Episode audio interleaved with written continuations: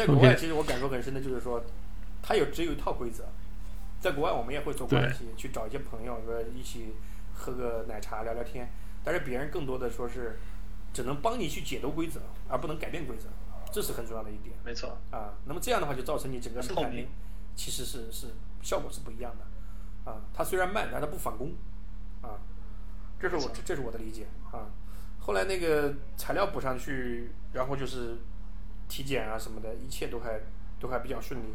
当时我记得是。一八年国庆节嘛，我当时是我二弟弟订婚嘛，第二个弟弟订婚，然后我太太说，如果考试没过，我就不回去了，不回老家了，啊，这个，呃，免得别人都问，结果顺利获邀，然后我们就回去了，嗯，啊，就非常开心了，肯定的，对，很开心回去了，啊，然后当时就是开始整个体检呢，然后我当时也是，呃，一八年十月份就去了戴尔。也是因为一个戴尔的高级副总裁当时希望，他说戴尔的空间会更大。那我当时考虑，我如果要去澳洲的话，我可能需要一些外企的经历啊，说不定我可以 transfer 到澳洲去，所以我就去了。可能。对，我去了戴尔，去戴尔就从事技术架构，就是教育教育架构师这一块的职务，去做些准备啊。那后来整个体检的结果也都比较顺利。嗯，中间一个小插曲就是办出生证明。像我们这个年代的人，其实很多农村出来的，对吧？在家里出生的，没有出生证明。然后，对。然后回去就去去去去，我先找到这个，找到这个我们当地的公证处。我说你怎么样才能够办出生证明？他说带你你爸的户口本你妈的户口本你的户口本身份证啊，结婚他们的结婚证过来。我说我爸妈离婚，爸妈离婚了。他离婚了，他们的离婚证。他妈的，这时候哪有离婚证呢？对吧？没有离婚证的。后来他说这样，他说你到当地当地派出所出个证明，当地派出所能证明你是你爸跟你妈的儿子，我就给你办。后来我又找了我我姑我姑父，我姑父在当地是这个广播台台长，打个电话给派出所所长，派出所所长说你写个东西过来，我给你盖章。这就是，就是熟熟悉了这规则之后，其实很多事儿就很好办。然后马上我传个证明过去，他们盖完章就给我办了。啊，这这这次基本上就是说递交，一八年整个一年就过去了，啊，嗯，然后后来就到一八年年底吧，这个得批评我自己啊，就是说复审的成绩要递交的时候，啊，我也去考了 PTE，啊，当时因为这个戴尔这边到年底了嘛，也比较忙，然后我自己没没怎么复习，他们说 PTE 这个很简单，然后我只需要三十分就够了。啊，然后我就对，你是复申请，其实不考也可以的吧？不考交钱嘛，就是啊，但是我还是想去试一下，挑战一下自己嘛。结果，嗯，三十分，呃，三十分的及格线，我考了二十九分。你这个真的应该罚自己再考一回。当时是准备再考的，但是后来是因为也是几个朋友约好了，说，呃，一八年的春节是在在日本过嘛，所以当时就没有时间去日本玩去了。我说算了，交钱吧。这样的话去了澳洲还可以再学习一下，然后后来就去就去日本玩去了啊，玩了半个月。回来之后第三天嘛，大概是元宵节，我太太接到移民局委托的上海打过来电话，就是对我老婆做的电调啊，电话调查就是他们电调其实是非常科学的，就是不停的质疑你这个材料里面的漏洞啊，就是质疑我老婆先怀疑对职业的真实性。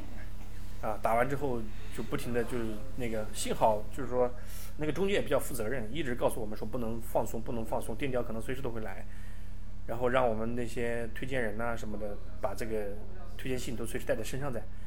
所以打完之后基本上，呃，我太太很担心，觉得可能没戏了啊，很低落。后来中介给了我们两个意见，第一个认为他他说你这个工作经历都是真实的，有据可依，税收跟收入不符，这在国内是常见的现象，无所谓。啊，这个大家都知道啊。第二个的话就是说，这个如果中介呃，如果这个移民局要推翻你的这个东西的话，他得用很有力的证据来推翻，否则的话他们会受到处罚的。所以一般情况下不太会轻易去推翻这个职业评估啊，所以你不用太担心啊。后来基本上是还好，就就就没有出现什么问题。但是之后的话，签证又又没消息了，无声无息了，效率很低，这边效率很低，对。按道理是要扣我的这个附身的这个语言款嘛，就一直没扣，嗯。啊，我们也很纠结，因为马上面临的小孩要读小学了，我们要提前去找关系报名啊什么的，啊，然后我这边也是工作家庭两边去去去折腾，结果还好，到了三月二十一号，呃，我记得很清楚，我我的语言款被扣了，啊，基本上、哦对，基本上就没啥问题了，重点说没啥问题了，嗯，啊，然后后来就是又是继续等，继续等，后来到五一的时候还没下来，然后我我我大弟弟，我我二弟弟在老家办婚礼，因为我几个弟弟他们，呃，办婚礼基本上都是我在操持，啊，两个弟都几个弟都我在操持，啊，必须得回去，啊，但是我太太说回去害怕亲戚们不停的问，啊，什么去澳洲啊，还是过去过不过去啊，房子怎么办啊，就会问这些问题，嗯啊，因为不好回答呀，你还没有最后一颗石头没落地呢。对，然后当时我们办移民的时候，其实很多人的看法不太一样。我老婆那闺蜜们觉得瞎折腾，啊，但是也有的人支持，啊，我自己我自己的几个叔叔，他们是非常支持我的。我一个小叔叔在日本，嗯、两个叔叔在，他们都挺支持我，说走出去啊，会有更大的视野和空间，啊，那我爸呢，就是属于比较传统的。我爸得到这个消息之后，第一时间就说，中国都放不下你了吗？这个可能是我跟很多群友相比，我有一个优势，就是我不是独生子女，啊，我老婆也不是对，，咱们俩一样。对我老婆还有个弟弟，啊，然后我我这边没有老丈人，就老丈人去世比较早，所以我就一个丈母娘，我们一直带着在，就跟我们一起在生活，啊，就是我我自己这边的话，我父母呢，我有三个弟弟啊，所以都有人照顾，所以我离开中国的话，其实我的父母包括丈母娘他们其实有人照顾的，所以这一点我倒呃比很多人来讲的话，可能是我亲情方面啊负担小一些。好一点，对对，没那么大压力。对对然后后来我们大概弟弟办完婚礼，我们就返回了家里。五月五月二号嘛，我记得很清楚，在高速上。呃，我我太太帮我开车，然后我收到中介发了邮件下签了。哦，终于落地了一块石头。对我跟太太说完，那我太太就就哭了。然后我们在服务区里休息了一下，把这个消息这个重新整理了一下，仔细看了看啊，的确一家人三个人都都下签了啊，就觉得恭喜恭喜恭喜！我觉得顶着那么大压力，然后呢，这么多次的去玩命的去闭关去考英语，从雅思到 PTE，最后拿到高分，真的不容易，真的。是的，是的，我觉得，我觉得这个我特别特别感谢他啊，嗯而且经过这个过程，我觉得最最重要的是他的信心起来了啊，不像以前那样就是什么事情会往后躲啊什么的。所以他现在等于是他现在带着孩子跟他的妈妈在堪培拉，然后你在国内在挣钱，对吧？对，然后他现在应该特别的，他们现在在那儿生活应该特别喜欢吧？特别包括老婆孩子都喜欢在澳洲的生活，他也应该特别的自豪自己曾经的这个努力，终于换来自己想要的生活，对对吗？对，这个我觉得对他信心是一个很大的提升，这也是他自己通过自己努力得来的，不再是觉得很多事情好像都是我在安排啊，他自己可以把这块儿安排的很好啊，所以这一点我对。对他在澳洲的生活我是很有信心的，他自己也比较喜欢澳洲的生活，也在那边也学了自己的闺蜜啊、小姐妹啊，啊，平时经常聚一聚啊，呃，儿子在那边也适应的非常快，也有了自己的小伙伴儿。嗯。啊，嗯。那你们刚刚下签以后，肯定也很开心，然后就开始积极准备登陆，然后各种的什么送行酒会，是吧？对，呃，下了签之后，呃，我倒还好，因为我知道我接下来还是两头跑嘛。那我太太基本上开始就是，呃，进入了这个放飞自我的状态啊。她说，呃，孩子给你了啊，其他的事儿，呃，我来啊。呃，然后她跟闺蜜们，跟几个闺蜜去了凤凰、古镇，呃，去了韩国，嗯啊，玩玩了玩玩了好久啊，跟闺蜜天天都是送行啊什么的，啊，然后当时也是基本上定的就是说八月份登陆嘛，啊，那我们家基本上是就是说我太太说，就我们俩出出去旅游基本上都是自由行，那基本上我们俩分工就是我定大的行程，就是去哪儿，呃，机票，呃，我来定，那其他的就是说，呃，住宿啊，去哪儿吃饭呢？呃，玩什么景点呢？有什么特色啊？这是我老婆她在做细的规划，啊，我们俩基本上这样分工。嗯但是这一次就是说，这个之后的话，我太太说这个，你看这个这个我是大工程是吧？这个接下来的事情要交给你了。我说那行，好，所有的计划交给我，我来处理。啊，那接下来就是开始就是就是他在放飞自我，我是在做各种计划。啊、其实，呃，去澳洲其实要准备的其实就几个方面嘛，一个就是孩子的教育，学校你要落实嘛，是，啊，那么还有一个就是说你去了住哪儿，对吧？你要落实嘛，对，啊，因为你不可能去就买房，对吧？呃，然后你你你可能需要先租房啊，所以当时嗯呃基本上是是是是做这两个计划，那就开始钻研嘛。啊，我我我觉得专研当时做了做了做了一个计划表啊，群友们想想要到时候我也可以给大家分享一下，就是嗯呃电话卡呀，是吧？宽带呀，租车啊，买车啊，嗯这所有的信息啊，从朋友那儿得到也好，怎么样也好，啊，这个可能是我这么多年来做销售方面的一个养成的性格啊，就是比较，呃，在去堪培拉之前，我就认识了一堆堪培拉的朋友，加了很多群是群友吧？群友，而且有一个群友，我特别特别感谢他的一一个一个好兄弟，他是在澳洲出生，然后再回国成长一段时间，然后又又回到澳洲，这这这个是安徽的，然后他中间回到中国，我们两个在国内见了面，在合肥，我从南京出差我去见了他，然后我们就成了很好的兄弟，啊、见了他的家人，然后他给我讲了很多这个的一些事情，也帮了我非常非常多的忙，啊，从我买房，呃，他甚至去请朋友，就是中介的那西人，西人中介的老总，给别人几百块钱让别人来帮我帮我拍卖，这些事情啊，包括贷款，呃让我人还没有到澳洲，我贷款就已经批下来了，啊，用国内的这个收入做贷款，这所有的事情都是这些兄弟们帮我帮我做的，我真的是非常非常感动，啊，包括孩子啊，呃，读书等等这些问题，私校排队，帮了很多忙。这可能是觉得，我觉得就是说需要做这个事情，但是我觉得就是说，今天我跟群友们群友们要分享的，呃，一点就是说，我觉得计划可能是一个方面，我我觉得可能很重要的还有还有几点吧。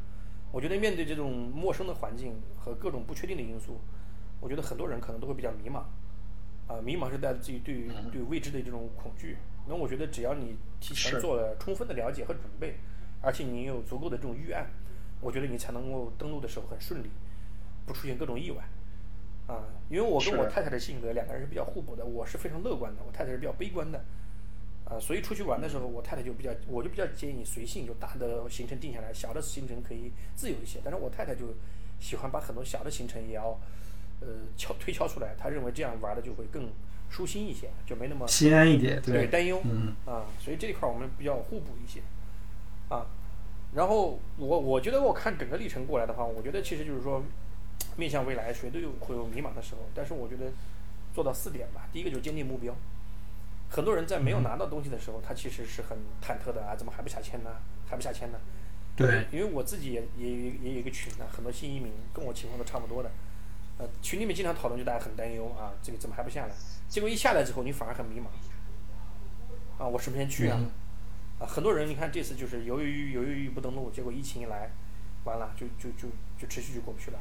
那我甚至还有一个群友他是，呃，老婆孩子在在在在澳洲，人他在在国内，现在疫情期间完全去不了了，孩子最近腿摔了，他申请后面也去不了。哎呀，那着急死了。对，所以我觉得这个事情就是还是要想清楚之后，就是第一个坚定目标，一定要坚定目标。嗯，呃，很多人在考虑是不，你去了之后问我说感觉怎么样啊？啊，移民值不值得呀？有没有后悔呀？其实我觉得、心态问题。对，其实我觉得这些问题应该是你在移民之前就应该想清楚了，对不对？你做这个动作之前就应该想明白了。既然想明白了之后，就不要去再去去去纠结了，对不对？我觉得我们当时也是面对未知，也曾迷茫过、犹豫过，但是我觉得付出这么多，历经这种百转千回之后，我觉得我们还是要回归我们的初衷，当初移民的目的到底是什么？没错对不对。？我太太听曾经给我抱怨过，说生活质量可能会下降。啊，我在国内，我想买什么，我想吃什么，我毫不犹豫。但来了之后，我总要乘一个五，我我觉得我生活质量下降了。啊，你们现在还乘五吗？已经已经不用乘五了吧？现在好了好了很多啊，就是刚开始去的时候，嗯啊，我刚来的时候乘七啊，你想一下啊，你比你这个虽然都在乘，但是感觉感觉更差一点儿。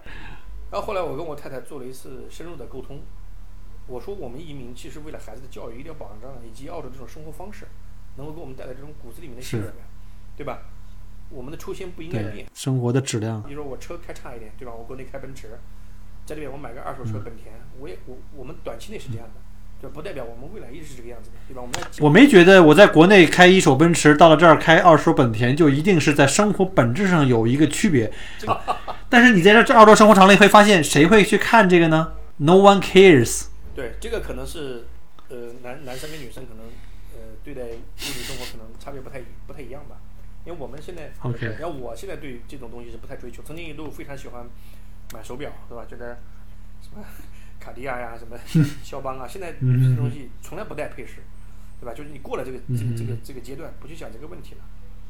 我说我们就是说不要忘记初心，遇到什么问题积极应对没错就可以了啊。特别同意。啊，所以在这里的话，我也觉得，我也希望就是说，呃，即将到国外生活或者是想移民的朋友们，就是说，下签的兴奋过了之后，要理性的去看待即将登陆，啊，要清晰我们的目标。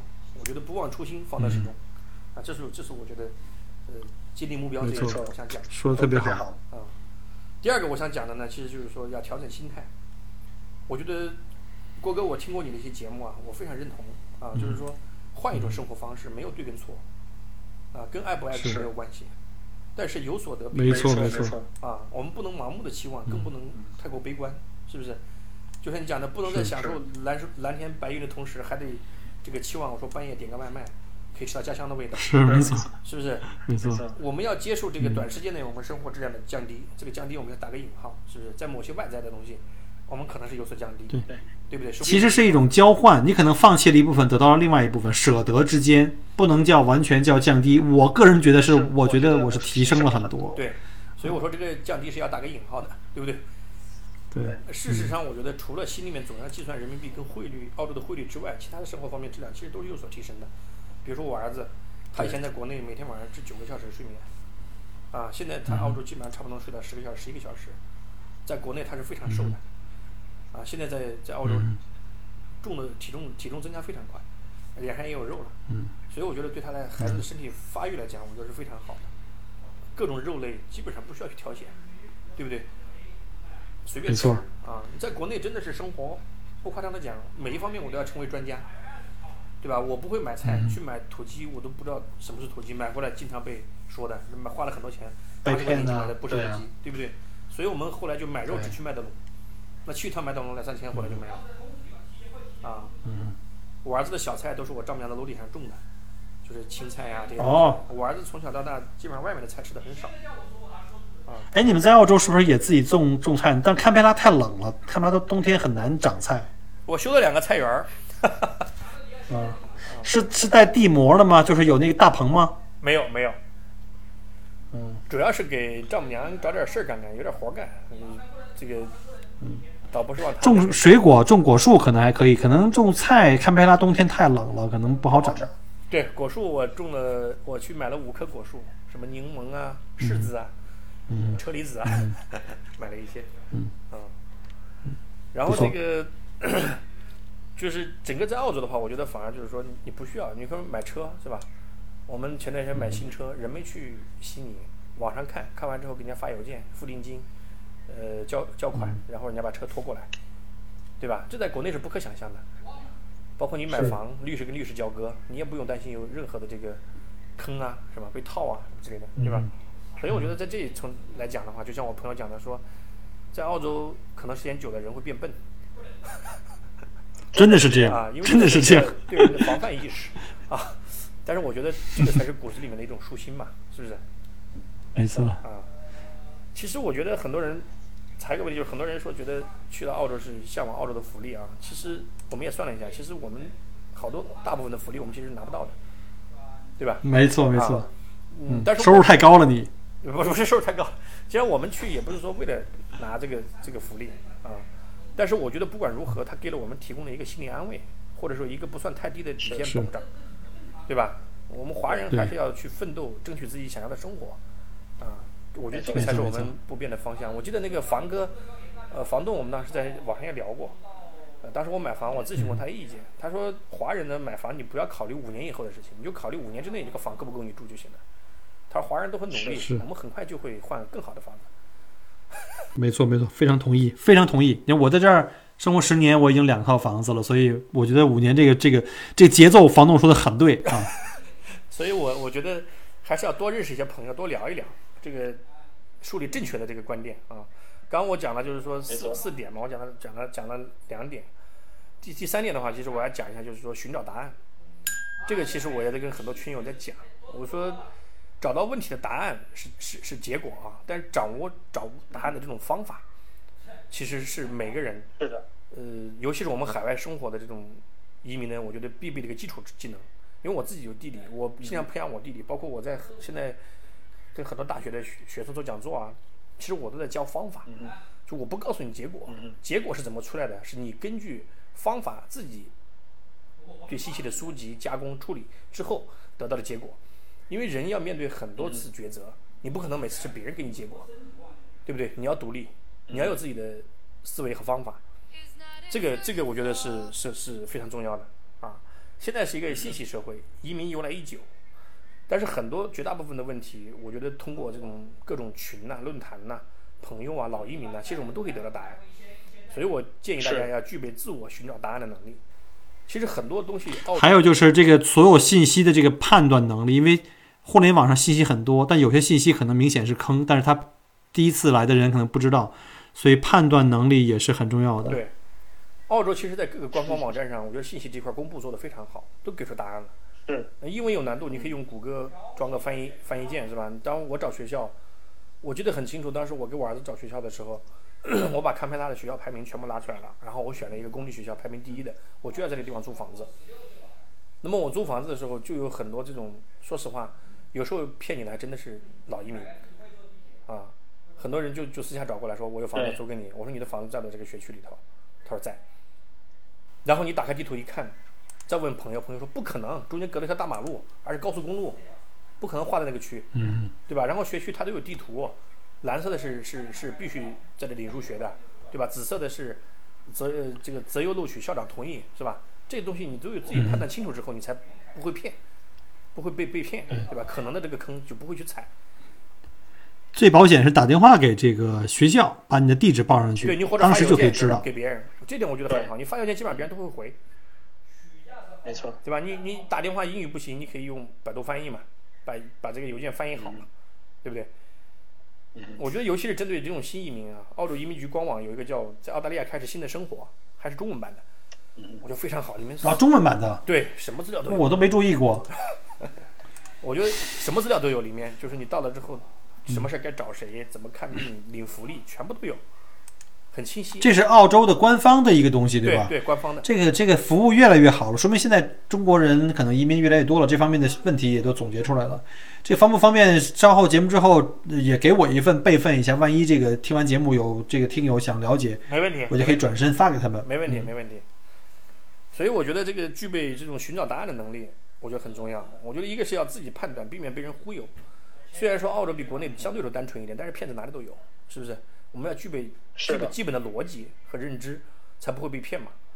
嗯，第二个就是说，回答问题的人理解不同、背景不同，给出你的答案都不太相同，可能会带来不同的这种麻烦。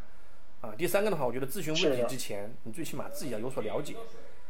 你你叫我，我经常培养员工，就是说讲，你要问问题要问在点子上，就对吧？你用发散性或者不知所云的问题问问题，往往得不到准确答案，没人会理你，我也不知道怎么回答你，是不是？对，浪费所有人的时间嘛。所以我觉得要要要有善于寻找答案的能力，才能够遇到问题解决问题，才能够迅速融入啊！这是我对这个第三点呢，我觉得就是说要寻找答案，任何事情啊。那第四个事情的话，就是我觉得就是要做好充足的准备和计划，才能把很多问题提前消灭。我当时定了八月份登陆之后，我就开始了各种登陆前的准备。太太她是忙于聚会嘛，她准备各种东西，那我就开始研究各种细节，包括租房、孩子入学，这两个问题是非常大的。啊，当时就把所有的学校拉出来，然后它这个呃覆盖的这个区域。那么租房其实，在澳洲是一个比较难的事情啊，最开始去，因为我们没有稳定的收入，当地，对吧？澳洲的人经常说比较轴嘛，他是中介，他是必须要 你稳定的收入啊，所以当时我是采取的措施就是，我看中这个房子了，我想租，然后中介说你要来看我的房子，在我的 open day 来看我的房子，我说我人不在。我看了照片，我很喜欢，我就想租，那不行，你要先来看我的房子，你看了我的房子，你才认可，你说明你真的喜欢我的房子。然后你上我的网站上去提交你的各种资料，啊，你是绿卡身份啊，你的收入证明啊，各种提交下来之后，然后每一项有个分儿，到最后他把评分靠前的提报给房东，让房东来选择，他们是这么一个逻辑。那么当时后来跟中介沟通的时候，我说没问题啊，我要你那个房子，对吧？一个周八百多少？我说我能接受，对吧？我说那个我能不能先签？不行，啊，你们没有稳定的收入。我说我把国内的收入给你，不行，那是国内的收入。他不认。对，如果你来了澳洲怎么办？对吧？然后当时去看房是请的朋友去帮我们看的，报了我们的名字啊，这个环节决了。那后来就到这个签约就不行。我说这样，我一次给你付半年房租。嗯，这个是可以的。中介说这是很大一笔钱啊。我说我可以付，不要拿我的诚意。后来这个情况下才才把协议给签了。啊，所以基本上在我们没有租房记录的时候，有的时候没办法会用这种方法去做交换。对但说明你运气还不错，就是房东愿意去接受这个条款。有的时候房东对这种没有租房记录的人，他不愿意冒险，你给他半年，你给他这一年的房租预付，他都不一定会给你。啊，因为我当时是你运气也好，准备准备只租一年，啊，我是准准备租一年，嗯然后我我是准备再买房，因为我去买房我要看好孩子的学校到底合不合适，我才能去买房，啊，那么说到买房这个事情，其实我想多唠叨几句啊，我我其实嗯在二月份就已经把房买完住进去了，啊，速度应该说对新移民来讲非常快了，啊，我觉得买房我是这么看待的，就是说房子对中国人来讲，我们在国内很多人是房产的受益者，其实我觉得嗯我对堪培拉的看法也是这样的，堪培拉是首都，差差不到哪儿去，对吧？你买个房，你亏亏不到哪儿去，所以这是我当时的认知，所以我尽快的把房就买了。将来你再不在堪培拉，呃，其实问题不是太大，啊，我觉得有个房产，对来对我来讲是个是个保值增值的，所以就很快就把房给买了。其实我那个房实际上只租了半年啊，后来就跟中介商量嘛，说我们这个孩子学校想换，啊，房子想想退，你看怎么怎么扣嘛，啊，后来就扣了我们一个月一个月磅金，啊，我们顺利的就就交接了。我看你朋友圈发那个买那新房那照片了，哎呦，还有天天在那修花园，特别开心，蓝天白云。这个也是呃比较运气啊。我那个新房买的时候，我我那个房买的时候，大概应该是堪培拉的最谷底，最谷底。嗯，我隔壁的房子比我们小一百个平方的占地面积，现在都卖的比我们高高百分之十，嗯那你运气很好。嗯，还算不错。在过去两年，那个房价调整很快就反弹上来了。现在墨尔本的房子，反正至少在我们东南区，就是别人感受不到说你们不是经济不好吗？怎么房子都没有降啊？就是它很快就又重新调整起来了。堪培拉的房子最近涨得也非常疯，我们正在看第二套房，嗯，发现就嗯，好有钱啊！堪培拉那个城市，它跟悉尼、墨尔本不一样，它不是一个，它就就是为政治嘛，就一首都嘛，跟 DC 一样，就跟美国华盛顿一样，它的人口流量不是那么多啊、主要是为政治服务的嘛。我就觉得在同一个地方买两套房的话，我可能觉得更，如果我更建议你可以考虑买投资房的话，可以在悉尼或者墨尔本这种地方，它的流动人口就流入非常非常多啊。这个问题，我在三月份三月份的时候其实考虑过。三月份的时候，疫情期间我去过布里斯班看了一下布里斯班的楼市，但是我的感觉是这样的，就是我觉得太远的房子我没现在没有精力去去研究或去看。悉尼的房子我也研究了一下，按照我的这个呃投资想法，我在悉尼买不了啥房，可能只能买公寓。悉尼太贵了，对，然后在堪培拉的话，我还能买一个五六百平的 house，啊，，OK，就是五六百平的地的 house。对对，没错啊。我可能想走的路是想未来三到五年在澳洲的几大首府吧，去布局布局一些房产，能有个七八套房产这样的，银行的杠杆来来撬动它。那么这样的话，等到一定的时候，你卖这样几套房，就可以把所有的房东还清啊。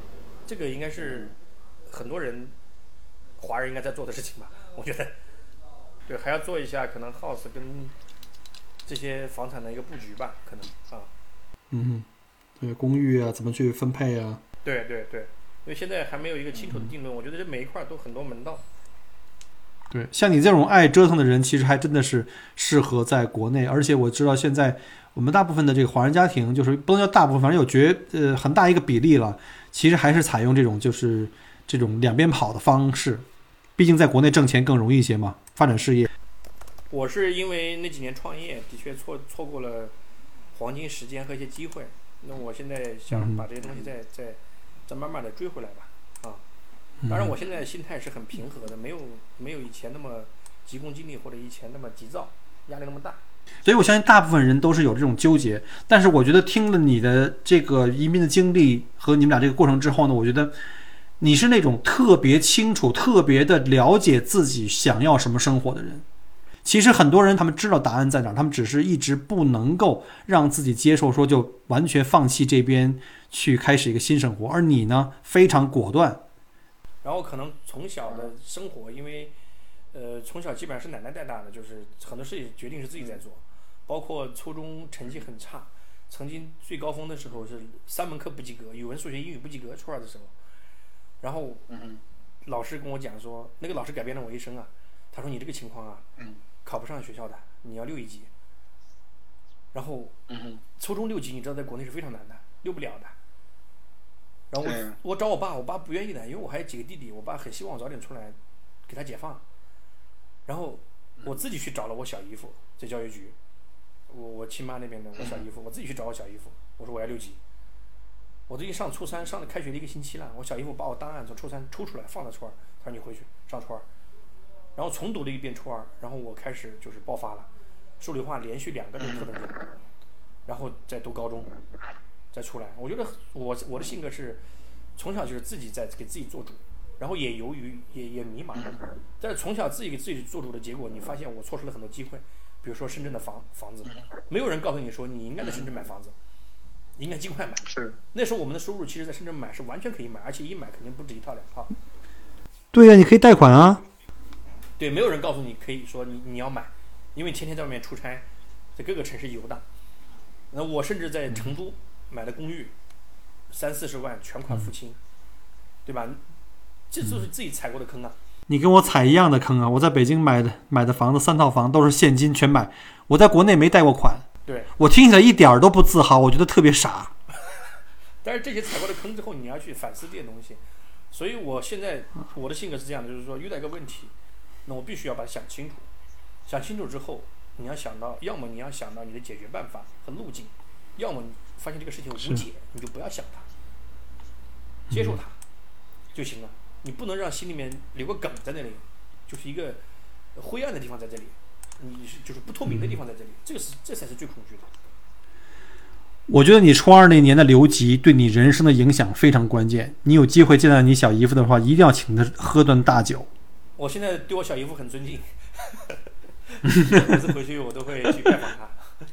啊，那关于这个移民的这一块的话，呃，我们的听友们有很多正在是在走在这个申请的路上，因为你知道我也有自己的听友群，好多群，大概有现在十几个群了吧，有技术移民群，有投资移民群，尤其是技术移民群，最近的讨论也很激烈，很多人在等这个签证，有的人可能已经通知去体检了，但是呢，他们也在心心里惴惴不安，因为这个疫情的原因都不能够来登录，或者说有很多人可能还在处在考雅思，在这个什么叫巴扎呀，还在再去试 PT 这个年代，你想对我们的这些。后面的这些后浪们有什么有什么一些经验的分享吗？或者是在在给他们打打气呢？我觉得分享，其实我前面讲的应该够多了。我更多的可能是，嗯嗯呃，给一些自给一些鼓励吧。我觉得好好享受现在的过程。我的我的我的有很多朋友就是要要去去那边的，也在说这个很忐忑很焦虑。我说不要焦虑，机票订完之后，准备工作做完之后，就好好享受在国内的时光。每一段时光，嗯，好好享受它，呃，也不要去有很大的压力，觉得我们去了澳洲回不来了。我觉得两国之间的这个很多东西都是只是暂时的，啊，未来贸易一定会往来更加频繁，啊，我们应该说站在一个更高的国际视野上去看待很多问题，啊，是，这是我想跟大家讲的，啊，好好享受。我觉得将来地球可能是越来越小的，不可能越来越大，而国和国之间的这这个这个界限会越来越越模糊。啊，越来越模糊，嗯，不太可能真正是就是又回到这个闭关锁国，这个不太可能。历史不可能倒退嘛，是不是？那今天非常感谢呢，张涛借你的时间跟分享。呃，我相信可能节目后面呢，很多听友会给我们留言啊，可能甚至可能向你要请教一些很多这个技术操作的问题啊，方不方便？到时候我们可以在节目后面啊，把你的微信也推给他们呢。就如果有听友来问的话，可以啊，没问题啊。郭哥的朋友就是我的朋友。哎呀，这句话说的我太爱听了。就是我把我们定义为新移民，其实我觉得我们是一类人。呃，那我们希望，我觉得这批人呢，我们价值观是相同的，呃，做事的方法呢也是是相近的，就大家不要去尔虞我诈。很多人讲说在海外华人地位不高，大家之间互相不团结啊，跟印度人相比。那我我觉得我希望所有郭哥的这些听友们，大家能够保持一个正确的价值观，大家之间交流能是坦诚的，能是真诚的。那这也是我能够接受，说很多人来找我，我也愿意就是说知无不言，把我的经验分享给大家，能够帮到大家。因为我在移民过程中，以及登陆过程中，我也得到了很多很多人的帮助，我也特别感谢他们。我希望这个这个东西能够传承下去，让我们新新移民变成这些移民当中不一样的一份子。非常感谢你说的这这个，简直让我太感动了，我一时语塞，我不知道拿什么话来接了。你想想啊，各位听友们，在我们的群里有像张总啊这么棒的、这么杰出、这么优秀的人才，你们还有什么理由不赶紧线下加他加我们的微信，加入我们的听友群呢？对吧？这个广告插的还是比较及时的吧。没有没有，谢谢郭哥，谢谢郭哥。感谢张涛给我们今天的分享。然后呢，因为时间关系呢，我们节目就先讲到这儿。如果有机会的话呢，我们希望来给我们大家分享一下你在澳洲生活的一些实录和一些感受，好不好？可以请你太太一起来上节目。可以，没问题。到时候可以讲一讲我们的置业呀、孩子的教育呀、啊这些问题。那这次就非常感谢了。那我们也谢谢听友的这个收听，我们下期再见，拜拜。拜拜。